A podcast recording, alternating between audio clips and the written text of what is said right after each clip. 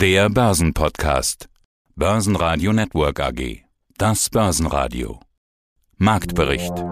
Im Studio Sebastian Leben und Peter Heinrich. Außerdem hören Sie zur Frage Korrektur oder Weihnachtsrallye den globalen Anlagestrategen Heiko Thieme, Vorberater und Contrarian Herbert Schmal zu Inflation und Gold, zu den Halbjahreszahlen von Zumtobel CFO Thomas Erath und Unternehmenspräsentationen von Rubin mit CEO Hermann Geupel und Sicherheitsdienste München SDM SE mit CEO Oliver Reisinger.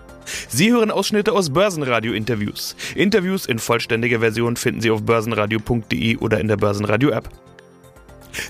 Tschüss Corona-Sorgen, hallo Ampel. So lässt sich die Stimmung im Markt zusammenfassen. Offenbar wird die Angst vor der neuen Corona-Variante Omikron, die in den letzten Wochen für deutliche Verwerfungen geführt hat, ganz schnell wieder ausgepreist. Der DAX legt den besten Tag seit längerer Zeit hin und steigt plus 2,8% auf 15.813 Punkte. Der Eurostox steigt sogar über 3%, der ATX in Wien legt 2,1% zu auf 3.822 Punkte, der ATX Total Return auf 7.769 Punkte. Heiko Thieme, globale Anlagestratege. Ja, ich will mal über den DAX nochmal sprechen. Du hast ja gerade schon ganz richtig gesagt, dass wir im DAX auch auf Rücksetzer gewartet, beziehungsweise das ist ja generell die Strategie. Wir warten auf Rücksetzer, kaufen dann rein, antizyklisch. Jetzt hatten wir im DAX ja immer noch nicht diese 10%. Wir haben in der letzten Woche schon drüber gesprochen, dass wir bei ja rund 10% waren. Zwischenzeitlich waren es mal 10%, die waren es aber nur kurz. Äh, letzte Woche hatten wir gesagt, ja, kann schon noch dazu kommen, dass wir über eine echte Korrektur reden können. Bisher hatten wir in den Indizes hier gar keine Korrektur, sondern nur Rücksetzer. Äh, die eigentlich übliche Korrektur, die es ja irgendwann im Jahresverlauf normalerweise mal gibt, die gab es dieses Jahr gar nicht. Äh, letzte Woche haben wir gedacht, ja, vielleicht könnte es jetzt dann soweit sein. Wir haben ja schon an der Korrektur geschnuppert, kam dann aber irgendwie doch nicht. Also, wenn man die Korrektur ganz streng nimmt, dann hat man im DAX jetzt ja gar nicht nachgekauft. Ja, und da muss man wiederum auch dann seine Beweglichkeit zeigen. Wenn ich sage, ich habe meine These war, und ich zitiere mich jetzt selber, wir kriegen eine zehnprozentige Korrektur, aber es wird nur zehn Prozent und nicht 15 Prozent sein. Und jetzt die Frage an jeden. Nehmen wir mal an, man hätte recht, es würde eine zehnprozentige Korrektur kommen. Warte ich jetzt bis zehn Prozent voll da sind oder kaufe ich mich schon ein, wenn es sechs oder sieben Prozent sind, weil ich mich ja in drei Tauschen einkaufen will? Ich mache es ja nie auf einen Schlag. Also Logik, ich würde dann frühestens bei minus sechs, spätestens bei sieben oder siebeneinhalb Prozent sagen, jetzt fange ich schon mal an. Das ist ja wichtig. Wir haben die auch schon mal gemacht. Wir haben jetzt schon mal gesagt, macht mit zwei Prozent. Zumindest in meiner Marktprognose sagte ich, als wir in der Nähe der 15.000 waren, 15.200. Leute, fangt bitte an, zwei Prozent aufnehmen. Das schadet nicht. Das ist schon mal ein ganz wichtiger Punkt.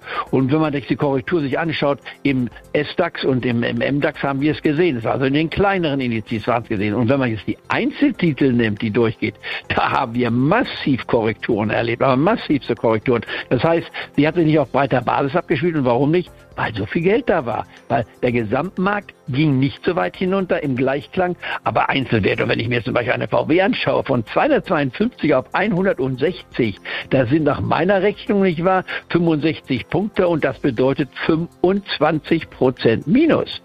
Ja, das ist ein ausgewachsenes, Bässe bei VW. Und da kaufe ich natürlich eine VW. Wenn ich mir die Rivieren anschaue, die keine Autos bisher herstellen, aber herstellen wollen, in ihrer Marktkapitalisierung kommen neu an den Markt als neue EV, also elektrisches Vehicle-Firma auf mit Pickup-Trucks, Modellen, die aber noch nicht existieren, die nur auf dem Reißbrett da sind und hat eine Marktkapitalisierung in der ersten Woche nach der neuen Mission mehr als VW, die zwischen 8 bis 11 Millionen Autos produzieren. Ich meine, das ist doch ein Unding. Da gibt es natürlich Verschiebungen an der Börse, die, die haarsträubend sind und die natürlich den von mir bewunderten, nicht wahr, Charlie und Manga dazu führen, zu sagen, Kinder, wir sind in manchen Dingen natürlich schon wieder da, wo wir bei der Dotcom-Blase um die Jahrtausendwende waren. Und da hat er sicherlich recht. Und dann sehen wir Bitcoin, nicht wahr? Die neue alternative Geldmaschine. Also ein, ein ich behaupte nach wie vor, wertlos, aber bitte seid dabei mit einem Prozent. Ich bin Schmal Herbert momentan tätig als Fondsberater für zwei Fonds, global gemischte Fonds der ersten Asset Management. Was heißt das jetzt für Gold? Also bieten dann zum Beispiel Gold-ETFs überhaupt noch Schutz vor der Inflation? Ich meine, die Inflation steigt dynamisch, aber der ja. Goldpreis bleibt ja in diesem Jahr hinter der Entwicklung zurück. Also hat ja, Gold quasi den Inflationsschutz oder hat Gold als Inflationsschutz dann ausgedient? Es scheint kurzfristig so, weil eine übertriebene Angst bei Gold derzeit die Oberhand gewinnt, nämlich die Angst vor steigenden Zinsen. Es ist jedem klar, dass steigende Zinsen für Gold schlecht sind. Aber wenn man die Historie annimmt, Gold hat nur dann extrem schlecht performt, wenn die Realzinsen positiv worden sind.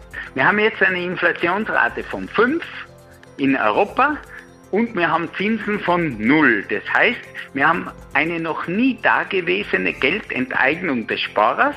Das muss man jetzt so sagen. Mehr ist, was anderes ist es nicht. Das heißt, Gold müsste eigentlich von diesen realen negativen Zinsen extrem profitieren. Ich habe momentan keine Erklärung für das, warum es nicht passiert. Ich werde nur, je weniger die Leute Gold derzeit in den Mittelpunkt schätzen, noch optimistischer, dass das nächste Jahrzehnt das Jahrzehnt des Goldes ist. Meine Gründe sind ganz klar. Wir haben eine Staatsverschuldung, die immer dramatischer wird. Gold kennt keine Verschuldung, das ist einmal der erste Punkt.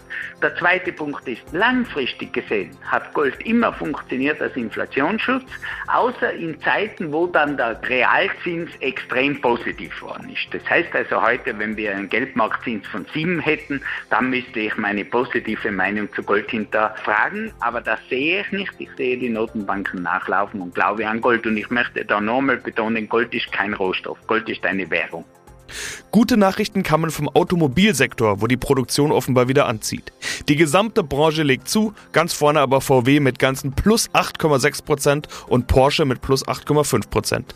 Angeblich wird ein Börsengang der VW-Tochter Porsche AG geplant, wovon sowohl die Mutter als auch die Dachholding Porsche Automobil Holding SE profitieren würden. Trotz weniger Corona-Angst legt Delivery Hero mit plus 7,8 Prozent deutlich zu.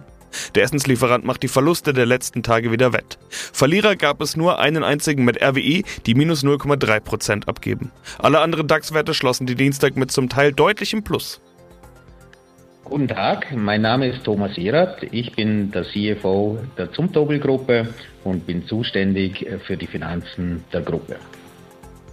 Alles rund um das Licht. Halbjahresbericht 2021-22 von Zumtobel starten mit der Frage, Frage des Jahres 2021 küren müssten, die wir im Prinzip allen stellen müssen. Lieferketten, Rohstoffe, Verfügbarkeit. Welche Rohstoffe, Chips, Halbleiter benötigen Sie und wie ist die Verfügbarkeit trotz angespannter Situation auf dem Rohstoffmarkt? Und was ist das? Ist das Kupfer, Alu, Stahl? Wir sind in der ganzen Supply Chain äh, betroffen von den Lieferschwierigkeiten. Das Hauptproblem, das wir haben, ist im Bereich Halbleiter. Wir verbauen Millionen von Halbleitern jedes Jahr in unserer Komponentensparte. Und hier sind wir von der Allocation durch die Erzeuger stark betroffen. Das heißt, wir kriegen nur einen gewissen Prozentsatz unserer Bestellungen und unserer notwendigen Mengen, die wir brauchen, um unsere Produkte zu fertigen. Um hier ein besseres Ergebnis zu erzielen, versuchen wir, unsere Produkte dementsprechend anzupassen, dass wir andere Halbleiter nehmen und unsere Produkte neu designen. Es sind nicht alle Lieferanten mit, mit demselben Problem konfrontiert, auch nicht alle Bauhöhen von Halbleitern sind mit denselben Problemen behaftet. Und so können wir über die Zeit unsere Produkte abändern und die Supply Chain optimieren und die Shortage reduzieren. Natürlich haben wir auch Probleme mit Kupfer, Stahl, Aluminium. Hier sind es aber eher Pricing-Themen als Verfügbarkeitsthemen.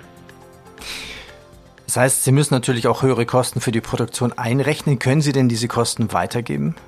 Selbstverständlich, wir sind mit massiven Preiserhöhungen konfrontiert. Das sind alle Rohmaterialien, aber auch Energiepreise, die jetzt in den Fokus kommen, als auch Transportkosten belasten uns. Und wir werden diese Kosten auch an die Kunden weitergeben, nur mit einer entsprechenden Zeitverzögerung. Im Lichtgeschäft haben sie Projekte, die sie vor zwei Jahren kontrahiert haben und jetzt ausliefern. Und das wird selbstverständlich zu den alten Preisen passieren. Sie uns ein bisschen noch über Halbleiter sprechen. So, so ein kleines LED-Le, so ein Lichtle. Ist das auch schon quasi ein Halbleiter? Ist das auch schon schwierig zu bekommen oder sind es andere Komponenten? Also LEDs sind äh, nicht so schwierig zu bekommen. Das sind ICs, Integrated Circuits. Die sind relativ schwierig zu bekommen, weil diese auch in vielen anderen Industrien gebraucht werden. Und die massiven Nachfrageüberhänge für PCs, Smartphones, aber auch für Autos saugen die Kapazitäten bei diesen ICs auch ab. LEDs sind sehr gut verfügbar am Markt. Ja, Herr Leben, vielen Dank fürs Interview. Mein Name ist Hermann Geupel, bin Vorstand der Rubin AG. Sie sind ein Fintech. Allerdings kann man sie mit rund 20 Jahren Firmengeschichte nicht als diese typische Fintech-Startup-Schublade verwenden, würde ich mal sagen. Da kann man sie nicht verorten. Ihr Thema ist eins, äh, über das man seit einiger Zeit vieles hört. Bargeldlos bezahlen. Da hat sich in den vergangenen 20 Jahren viel getan. Außer in Deutschland, muss man mit Augenzwinkern sagen. Wenn man da an kleine Läden denkt, Bäckereien, Metzgereien, viele kleine Restaurants, Imbisse und so weiter, da ist Deutschland Bargeldgeschäft noch, aber Sie arbeiten ja daran, das zu ändern. Corona hat sowieso ein bisschen Schwung in diese Entwicklung reingebracht, selbst bei uns. Äh, Herr Geupel, würden Sie diese Kurzversion so mitgehen? Ja, würde ich so mitgehen. Also Deutschland ist, ja, vielleicht klingt das ein bisschen makaber, aber dank Corona, aber vielleicht auch dank des allgemeinen Trends hin, hin zum ähm, kontaktlosen Bezahlen ja eine besondere Form des bargeldlosen Bezahlens, ein klarer Trend zum kontaktlosen Bezahlen erkennbar. Ich nenne uns dort doch Startup, obwohl wir eine 20-jährige Geschichte haben. Das Altgeschäft wird von einer Person noch betreut, von daher, und ich bin seit sechs Jahren beim Unternehmen, habe den Firmengründer abgelöst und habe das neue Geschäft von Null gestartet und das ist auch das Geschäft, auf das wir uns jetzt voll konzentrieren. Also wir als innovatives Fintech-Unternehmen haben uns auf ein neues Marktsegment konzentriert, das Mastercard Visa und auch die Girocard-Organisation, die deutsche Kreditwirtschaft geschaffen hat, konzentriert. Es geht hier um Händler, die kontaktlose Kartenzahlungen annehmen können auf ihrem Smartphone. Corona haben Sie jetzt angesprochen. Das war fast so was wie ein Beschleuniger für Ihr Geschäft, wenn ich das gerade richtig interpretiert habe, was Sie gesagt haben. Oder wie ist das zu sehen? Ja, es ist einer der Faktoren, die die Kunden dazu motivieren, nicht mehr das äh, sozusagen dreckige Bargeld anzufassen, sondern die eigene Bankkarte in die Hand zu nehmen und an das Terminal zu halten. Aber das ist nur einer der Faktoren. Also man muss auch sehen, dass wir nicht nur in Deutschland aktiv sind, sondern äh, in ganz Europa. Wir haben in Osteuropa ein sehr boomendes Geschäft zusammen mit Global Payments laufen und auch in Spanien mit der BBVA. In Deutschland arbeiten wir mit den deutschen Sparkassen eng zusammen und sind da auch schon live. Daher zum Beispiel auch in Ungarn seit Anfang dieses Jahres ein Gesetz, das die Händler dazu verpflichtet, zumindest ein Kartenterminal bereit zu haben, aus den Gründen, dass man die Steuernahmen nicht hinterzogen haben will, sondern bei Bargeld lässt sich das schwer nachvollziehen, aber wenn die Zahlung per Kartenzahlung eingeht, dann braucht das Finanzamt nur den Kontoauszug äh, verlangen und sieht dann die Umsätze des Händlers. Von daher in dem Zusammenhang ist diese Gesetzesinitiative zu sehen und entsprechende Initiativen gibt es auch in anderen europäischen Ländern. Guten Tag, mein Name ist Oliver Reisinger, 53 Jahre alt, verheiratet, fünf Kinder, drei Hunde. Bei uns ist also immer was los. Ich war über 20 Jahre, 25 Jahre im Investment Banking tätig, habe dann 2015 meine eigene Beteiligungsgesellschaft gegründet und haben jetzt in der Beteiligungsgesellschaft, die Renegade GmbH, fünf aktive Unternehmen. Die STM, über die wir heute sprechen, oder jetzt STM SE, ist eines dieser Unternehmen und über dieses Unternehmen wollen wir heute sprechen. Ja, SDM, ein Börsenneuling, seit ziemlich genau vier Wochen an der Börse jetzt. Dadurch ändern sich natürlich einige Dinge für Sie. Sie haben gesagt, bei Ihnen ist immer was los. Ja, jetzt ist richtig was los. Zum Beispiel sind sie jetzt auf Investorenkonferenzen unterwegs, wie aktuell auf der MKK, der Münchner Kapitalmarktkonferenz. Dort sprechen sie ja über ihr Unternehmen als Börsenneuling, stellen sich vor und genau das wollen wir hier jetzt auch tun. Äh, bei ihnen geht es um Security. Das hört man immer wieder als Trendthema, allerdings denkt man da dann meistens zuerst an Cybersecurity oder solche Dinge. Bei ihnen geht es um klassische Security, Sicherheitsdienste München, dafür steht SDM. Ist das auch ein Trendthema? Also das Sicherheitsbedürfnis scheint ja groß zu zu sein, nicht nur online.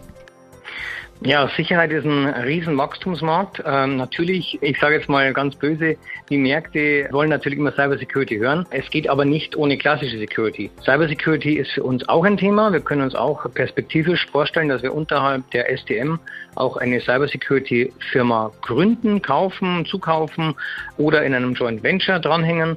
Wir sind da auch schon in Gesprächen. Warum ist es so? Weil wir natürlich aus unserer Kundschaft heraus angesprochen werden. Mensch, ihr bewacht uns und ihr beschützt uns, könnt ihr auch das Ganze im Netz machen. Also das Thema ist ein Thema, aber, und jetzt komme ich wieder auf die SDM, auf das klassische SDM-Geschäft zurück, Bewachung ist selbst ein Riesenthema. Ich glaube, uns allen ist dieses Gefühl ein bisschen abhanden gekommen, dass unsere Umwelt so sicher ist wie vor zehn Jahren. Dieser gefühlte Verlust von Sicherheit, das ist etwas, was diese Branche antreibt und was diese Branche zu einem Milliardenmarkt macht. Ja, ihre Leistung umfasst alle möglichen Bereiche. Ich habe gesehen, Werk- und Objektschutz, Revier- und Streifendienste, Schlüssel- und Datenträgerverwaltung, Schließdienste, Sicherheitsdienste für Messen und Events, Kurier- und Transport- und Personenschutz. Ich habe mich gefragt, wie fassen wir das jetzt zusammen? Alles rund um Sicherheit in der physischen Welt. Äh, auf der Website schreiben Sie Sicherheit privat, gewerblich, öffentlich. Ja, natürlich bieten wir ein komplett breites Portfolio an Sicherheitsdienstleistungen an. Ich glaube, ein Unternehmen unserer Größe muss das auch. Aber von diesen ganzen Sicherheitsdienstleistungen, die wir anbieten, die Sie genannt haben, ist es natürlich so, dass wir bestimmte Sachen lieber machen oder besser machen, besser können und auch lieber wollen. Wenn wir uns mal diese einzelnen Themen anschauen, Werk- und Objektschutz ist für uns eigentlich das Brot- und Buttergeschäft. Wir sagen immer, wir sind so ein bisschen Haus- und Hofanbieter in der Metropolregion München für die Stadt, für die Gemeinden, für das Kreisverwaltungsreferat und auch für das Land Bayern. Warum? Weil beim Werk- und Objektschutz ist es so, oder das nennen wir auch Festbewachung, ist es so, dass wir dort planbare Größen haben von Mitarbeitern, die 24 Stunden, sieben Tage die Woche Objekte beschützen. Das können Objekte der Regierung sein, das können Kliniken sein, alles Mögliche aus diesem Bestand an Mitarbeitern, die wir fest angestellt haben, können wir natürlich oder sind wir in der Vergangenheit öfter mal angesprochen worden, Mensch, könnt ihr bei dem Objekt oder bei einem naheliegenden Objekt nicht auch noch den Revier- oder Streifendienst dazu machen? Ja, das machen wir natürlich. Aber das ist jetzt nicht etwas, das ist keine abendfüllende Veranstaltung, wenn Sie da zwei Mann mit dem Fahrzeug durch die Stadt fahren lassen. Genauso Werttransporte und Kurierfahrten. Wir machen das für eine in München ansässige, auch börsennotierte Versicherung Versicherung, dass wir dort jeden Tag die Bänder abholen, die bei uns in einem feuersicheren Datenraum verwahren. Es ist etwas, das ist entstanden, weil wir diese Versicherung auch beschützen. Ja? Schließdienste genau dasselbe.